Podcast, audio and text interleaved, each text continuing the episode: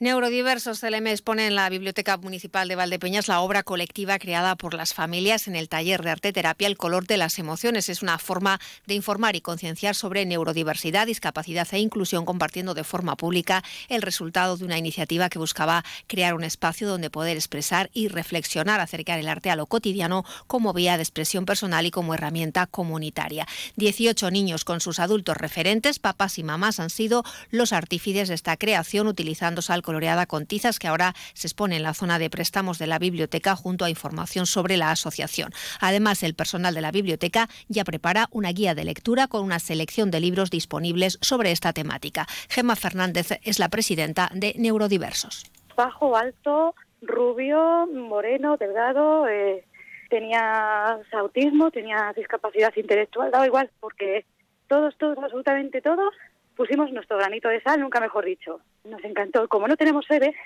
pues al final no sabíamos qué hacer con ella. Y mm, propusieron mm, llevarla a la biblioteca.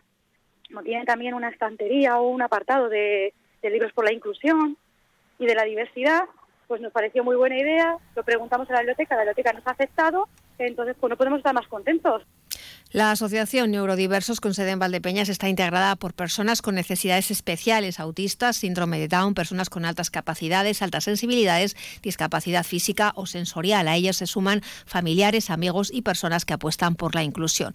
Neurodiversos agradece al Ayuntamiento de Valdepeñas que haga posible esta iniciativa, así como la colaboración de la artista plástica y arte terapéutica Sofía Cabrera y de la psicóloga facilitadora y formadora Begoña Sánchez.